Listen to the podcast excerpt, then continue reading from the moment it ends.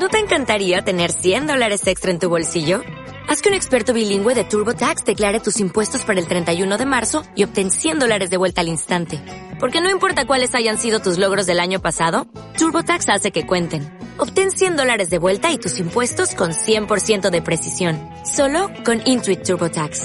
Debes declarar para el 31 de marzo. Crédito solo aplicable al costo de la presentación federal con TurboTax Full Service. Oferta sujeta a cambios o cancelación en cualquier momento. Demos Radio. La lucha por la libertad política colectiva continúa.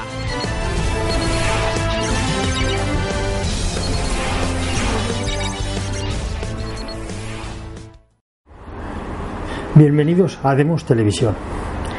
Les presentamos un nuevo espacio, esta vez dedicado al arte. Lo hemos denominado Arte y Etos. La política, que es el tema principal de Demos Televisión, se ha convertido en el, análisis de la corrupción intelectual, moral y económica de la vida política española. Para desintoxicarnos de todas las noticias que solemos tratar en este programa, hemos pensado en hacer un programa sobre arte. La naturaleza del arte, decía Antonio García Trevijano en su libro Ateísmo Estético, nunca decepciona, siempre consuela y algunas veces nos eleva. Todo lo contrario que la política. ¿Y qué mejor manera de comenzar esta serie que analizando el origen mítico de la pintura?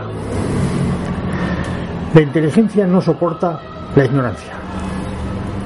Como los griegos no podían investigar cuál era el origen auténtico de la pintura o del arte, tuvieron que crear una historia para explicárselo. Para paliar la inquietud que causa la incertidumbre de la ignorancia, como en otras muchas ocasiones, aplicaron el paliativo del mito. Plinio, el Viejo, que vivió en el siglo I de nuestra era, escribió en su historia natural que la pintura nació gracias al amor que profesaba una doncella corintia a un joven que partía a un destino lejano. Quién sabe si a una batalla. Trató de provocar la pasión que sentía hacia él con la contemplación de su imagen, pero en su ausencia. Así que cogió un tizón de la lumbre y con él, cuenta Plinio, dibujó los contornos de las líneas en la, en la, sombra que su rostro proyectaba en una pared, a la luz de una lámpara.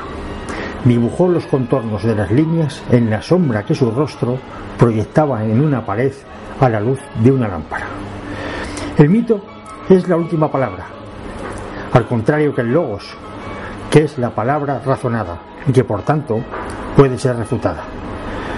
El mito era un relato cautivador, una hermosa historia o una idea sublime que anestesiaba el ansia de saber y dormía la necesidad de razonar. Hoy día se utiliza esa misma técnica en los discursos políticos o en la publicidad comercial. Tratan de anestesiar el logos, la razón, cautivando la inteligencia con un mensaje publicitario, con un relato, con una esperanza. Es la vieja técnica del mito. Decía Kant que la inteligencia de una persona se mide por la cantidad de incertidumbres que es capaz de soportar.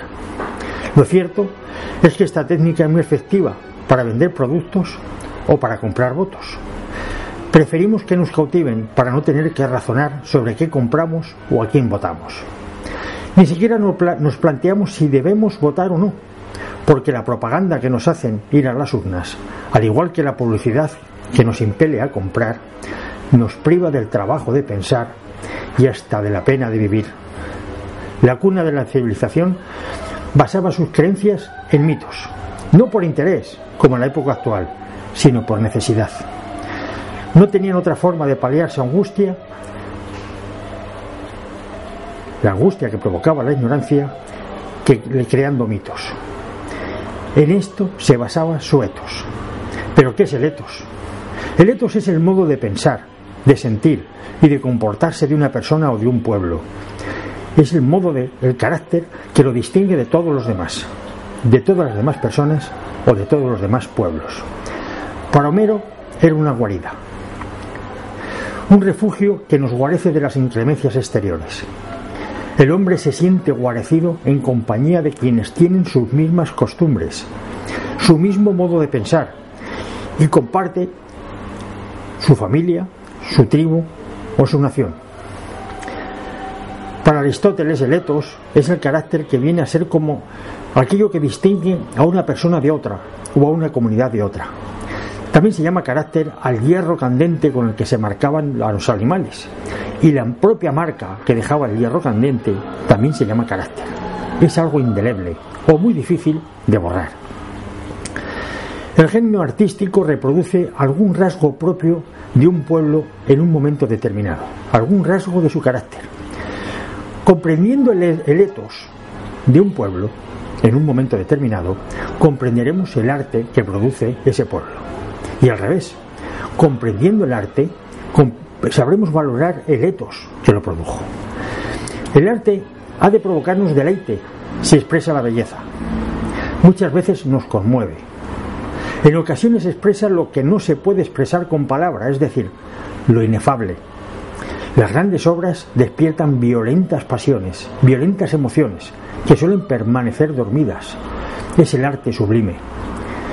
Pero es imposible disfrutar del arte si no comprendemos el etos del que emerge. Este es el fin de este programa. El disfrute del arte se aprende acostumbrando los sentidos a su presencia y entrenando el cerebro para su contemplación. Definir que es arte es una labor ardua. En este programa entendemos por arte la expresión de la belleza entendida conforme al etos de un pueblo, en un momento histórico determinado, capaz de despertar sensaciones conmovedoras, sublimes o inefables.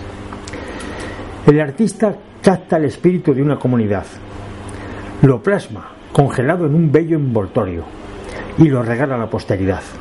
Podemos asomarnos a su mundo, pero viéndolo por sus propios ojos. Para entenderlo tenemos que conseguir, tenemos que conocer qué motivo tuvo el artista para emocionarse o qué le provocó la pasión. El artista suele captar rasgos del carácter de una comunidad que todos pueden mirar, pero que solo él ve. Y se siente conmovido y lo plasma y nos lo regala. Una muchacha enamorada perfila cuidadosamente el rostro de su amado ante la inminencia de su ausencia. El motivo ha inspirado a artistas de todos los tiempos, desde el siglo XVIII hasta el año 2007, que fue pintado este cuadro que estamos viendo ahora, de Francis von Hoff. Este último y los dos anteriores ya insinúan un tipo de amor de la doncella corintia que no se corresponde con el que se conocía en la antigüedad, porque ya no va dirigido a un varón. Esta pintura del año 1982 de Vital Comar y Alexander Melamiz se titula Los orígenes del realismo socialista y es una crítica irónica a un estilo de pintura impuesto por el poder, al llamado realismo socialista. El arte no surgía de letos del pueblo, sino de la imposición de un líder, al que llamaban el padrecito, Stalin. El arte solo refleja el contorno del pensamiento y la voluntad del líder esta obra es una crítica acerba a ese modo de proceder. ¿Cómo se trataba a los niños? ¿Cómo se trataba a la mujer? ¿Cómo se trataba a los esclavos o a los campesinos? Dentro de la sociedad y en el arte, cómo eran reflejados en el arte. Esto es lo que iremos viendo en sucesivos programas. ¿Por qué somos hoy como somos? También lo vamos a analizar porque el etos actual proviene o es consecuencia del etos antiguo. Hoy, a modo de introducción, vamos a analizar el etos y el arte muy por encima de Egipto, de Grecia y de la Edad Media. Terminaremos en el Renacimiento con algunos rasgos propios de esta época. Vamos a ver cómo cada pueblo va a plasmar en el arte no lo que ve, sino lo que piensa, lo que cree. El artista al igual que el pueblo, observa la realidad desde su propio cerebro y si este cerebro tiene concebido el mundo a través de unas creencias muy arraigadas, lo va a exteriorizar en la vida cotidiana y el artista lo va a exteriorizar igualmente. Empezamos por Egipto. Egipto es una civilización basada en el Nilo, concretamente en las inundaciones del Nilo. De junio a noviembre se produce una sequía. De noviembre a marzo, la inundación. Tras la inundación, todo el campo de la región queda inundado de un limo oscuro y muy fértil. Esto trae consigo de marzo a julio unas cosechas impresionantes. Se produce el cultivo, la cosecha y el pago de impuestos en esta última época, de marzo a julio. Año tras año, siglo tras siglo, generación tras generación, milenio tras milenio, toda la organización egipcia se basa en este ritmo del Nilo. Todos los años el Nilo anega y borra la vida de toda la región. Y todos los años, tras retirarse la inundación, queda un foco de, limo, una capa de limo que es de una eh, fertilidad impresionante, que da vida y riqueza a la región. Todos los años se vive el rito de la vida, la muerte y la resurrección de la región, de, de toda la capa vegetal. El chacal es un animal que desentierra cadáveres. Por eso está relacionado con la resurrección. Tiene un color rojizo. El pelo del chacal es rojizo, pero el artista lo pinta del color del limo que engendra la vida, del color de la resurrección. Es el dios Anubis. La cruz es el ángel, la cruz ansada, la llave de la vida. Isis es la diosa de la resurrección, la que resucitó Osiris, la diosa maternal. Anubis coloca el corazón, que lo llama Nib, de un difunto en, un, en el plato de una balanza. En el otro, una pluma de Mat, la diosa alada, que, simboliza la justicia y la armonía cósmica, cuyo equilibrio es preciso conservar. Si el corazón del difunto estaba libre de ataduras afectivas a las cosas materiales, entonces era ligero como una pluma. Un jurado, compuesto de 42 dioses, formula preguntas sobre la vida del difunto. Dependiendo de las respuestas, el corazón aumentaba o disminuía de peso. Tras el examen se dictaba una sentencia. Si era favorable, el K del difunto, su fuerza vital iría al paraíso, a Aru, si la sentencia era condenatoria, el difunto era arrojado a Mit, la devoradora de difuntos, con cabeza de cocodrilo, cuerpo de león y piernas de hipopótamo. Grecia arcaica nos legó unos hermosos mitos. Grecia es tributaria de Egipto. En esta vasija del siglo VI a.C. vemos a Ulises clavando una estaca en el único ojo de Polifemo. Los rostros están de perfil. El ojo mira de frente. Las piernas en movimiento hay reminiscencias egipcias. Grecia es tributaria de Egipto.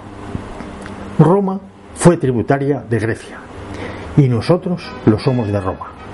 En una cadena que se remontan a varios milenios atrás. Tales de Mileto, que aprendió lo que sabía en Egipto y que ya muy anciano recomendó a un joven Pitágoras ir a aprender a los templos egipcios, es considerado el padre de las ciencias, padre de la ciencia. En el año 585 a.C. fue capaz de predecir un eclipse. Esta es la fecha en la que nació la ciencia, según Aristóteles. Tales expresó su pensamiento no con mitos, sino con la palabra razonada, con el logos. Los griegos empezaron a medir y a observar. Ahora plasmaban lo que veían, no lo que creían. Cada músculo del discóbolo, obra copiada de otra del siglo V, cada gesto está perfecta y científicamente medido. La ciencia, la razón, cambió el etos occidental y el etos cambió el arte. Con la aplicación de la razón, Grecia encontró la belleza. Las proporciones de la Venus de Milo están calculadas con una exactitud que asusta. Esta obra está inspirada en otra del siglo IV a.C. Hoy se sabe que la proporción cintura-cadera, si es de 0,66, está relacionada con un buen coeficiente de fertilidad de la mujer. A esta conclusión llegó Víctor Johnson, el célebre biólogo de la Universidad de Nuevo México. es la proporción exacta que tiene la Venus de Milo. Coincide precisamente con las medidas que los modelos profesionales han considerado ideales, 90, 60, 90. Coincide pues el ideal de la belleza con algo práctico, que es la capacidad de engendrar. Grecia lo descubrió. Esta obra del siglo I después de Cristo es otra es copia de otra del siglo III Cristo.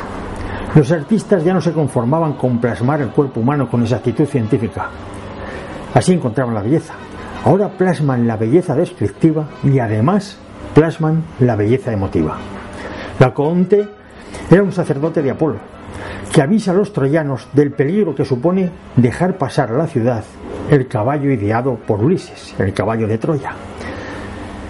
En cuanto da el aviso, dos serpientes emergen del mar y ahogan a Laocoonte y a sus hijos. La obra nos muestra la desesperación de un hombre que sabe que va a morir de inmediato y junto a él su descendencia. No quedará absolutamente nada de él en esta tierra, ni nada de todo lo que conocía, ni sus hijos, ni su, ni su descendencia, ni la ciudad que conoció. Junto a él morirá todo, todo lo que había conocido. En el arte cuando empieza a cuidar la exactitud y la proporción, encuentran la belleza y evoluciona hacia la emoción, conmoviendo al espectador a la vez con la belleza descriptiva y la belleza emotiva.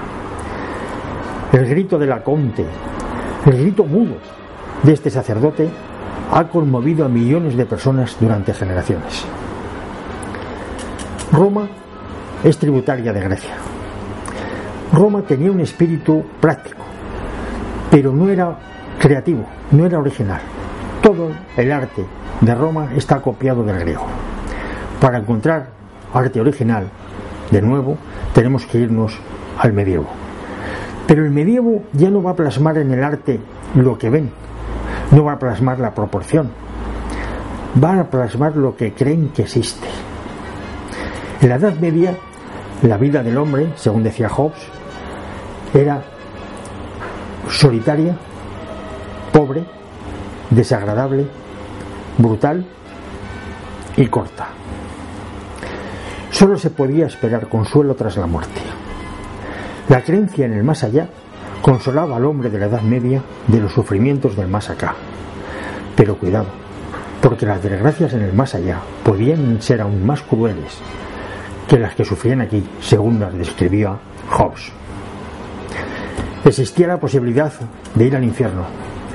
La vida cruel y solitaria sobre la tierra será acaso un paraíso comparado con lo que espera el necio que no reprima sus instintos, su avaricia, su lujuria, su soberbia o crea cosas diferentes que las ideas que le transmiten los ortodoxos.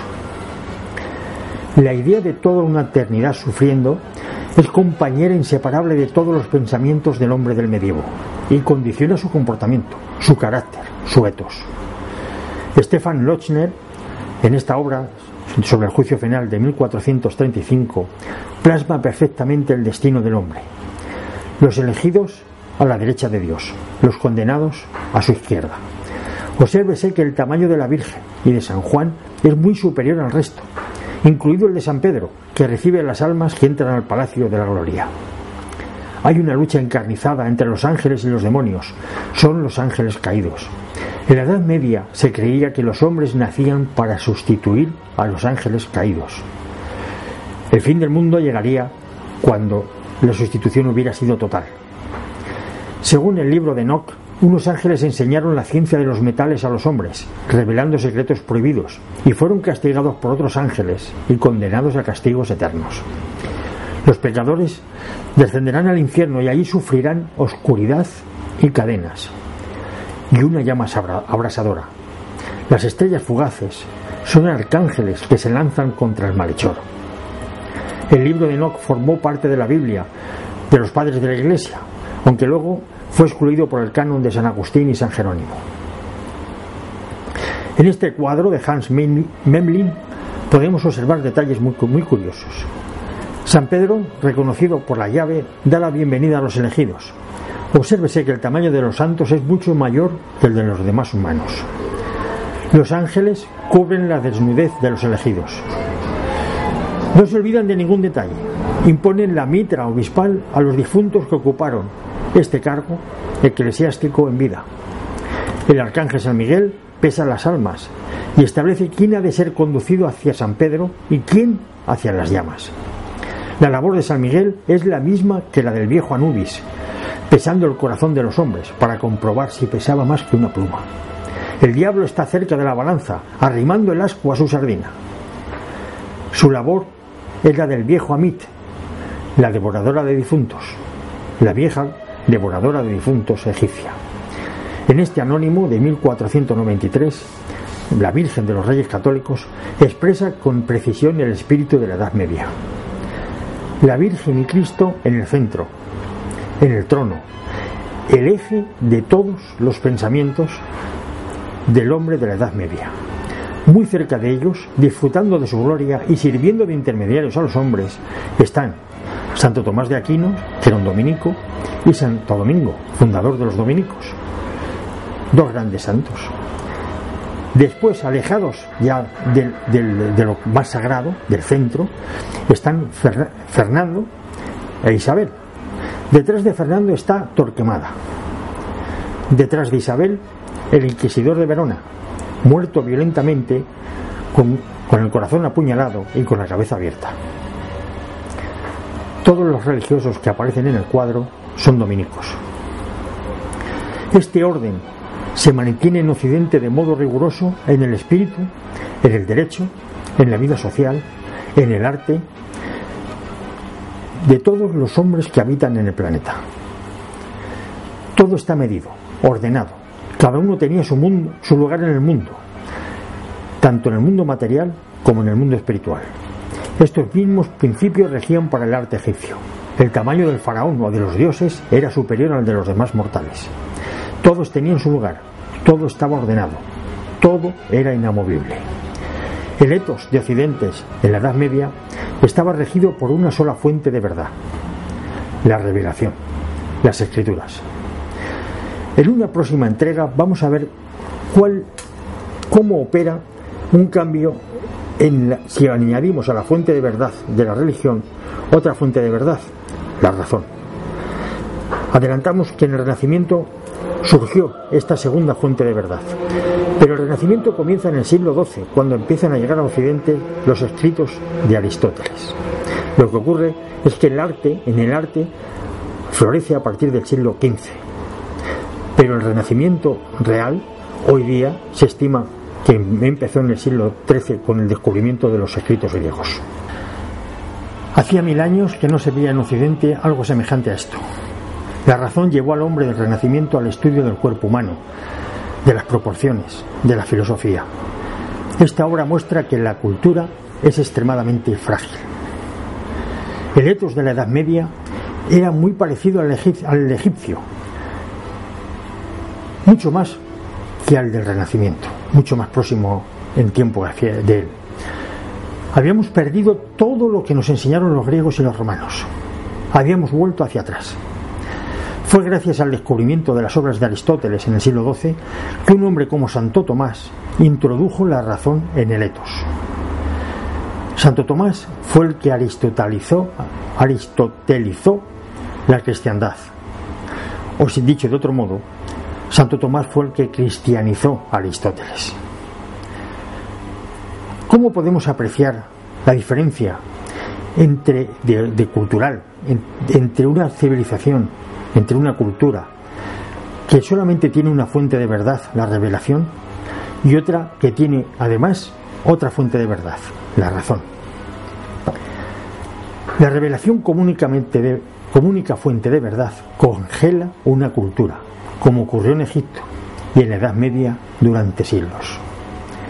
La cultura es, un algo, es algo muy delicado y muy fácil de perder, es frágil. Lo hemos visto con la Edad Media. Más de 500 años separan ambas ilustraciones y sin embargo parece, según el etos actual, que la más moderna es la de la izquierda.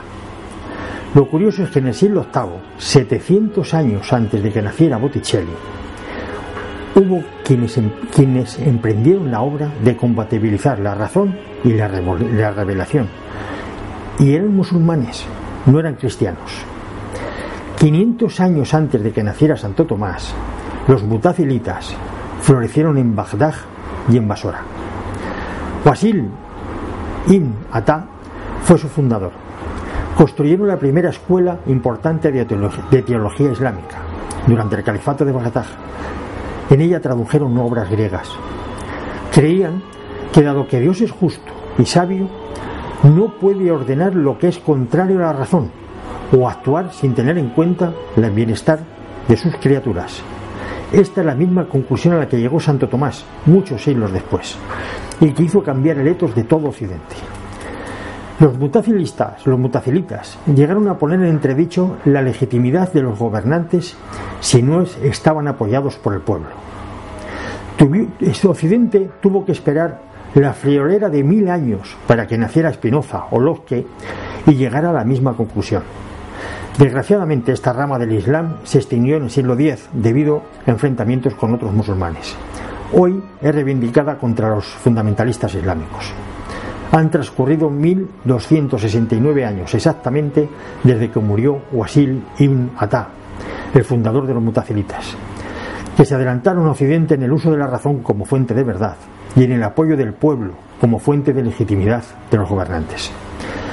Del mismo modo que la Edad Media supuso una pérdida de mil años de evolución cultural a Occidente, el olvido de la cultura de los mutacilitas impidió 1200 años de evolución de la cultura musulmana.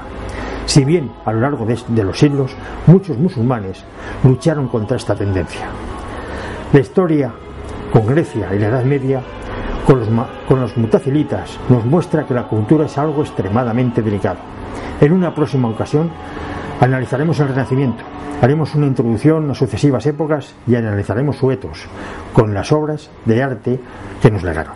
Se dice que somos lo que comemos y sin duda es verdad. Sería verdad si fuéramos vegetales. No hay que olvidar que compartimos una buena parte de nuestro genoma con las coles y con las lechugas. No obstante, si queremos definirnos como personas, debemos hacerlo en base a lo que pensamos, a lo que sentimos, a lo que aprendemos y a lo que percibimos. Si todos los días desayunamos trivialidades, almorzamos odio y cenamos vanidades, terminaremos siendo unos seres triviales, odiosos y vanos. Cultivar la percepción de la belleza educa al espíritu para disfrutar no solo del arte, sino de todo lo bello lo bueno y lo verdadero que tiene la vida. El arte nos entrena y nos educa para disfrutarlo. La contemplación del arte hace aflorar los sentimientos más profundos, las pasiones más escondidas. Nos muestra qué es lo que nos irrita, lo que nos conmueve, lo que nos eleva. Por eso decía Bernard Shaw que el espejo está para vernos la cara y el arte para vernos el alma. Pero estamos seguros de querer bucear dentro de nuestro alma. Esa es la pesadilla de Borges, que decía, ¿qué ocurriría si un día, al mirarnos en un espejo, nos viéramos como realmente somos, como nos ven los demás, o acaso, como nos ve Dios? ¿Se atreve? ¿Está dispuesto a entrenar su inteligencia para valorar lo bello, lo bueno y lo verdadero? Pues lo esperamos en la próxima entrega. Muchas gracias. Gracias por escuchar Demos Radio. Puedes seguir nuestras retransmisiones en nuestras redes sociales. En YouTube Demos TV, en Facebook Demos Radio TV y en Twitter Demos Radio TV.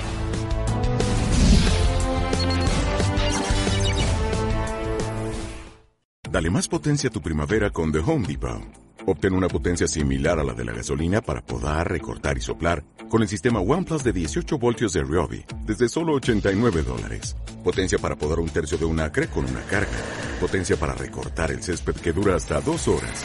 Y fuerza de soplado de 110 millas por hora. Todo con una batería intercambiable. Llévate el sistema inalámbrico OnePlus de 18 voltios de Ryobi. Solo en The Home Depot. Haces más. Logras más.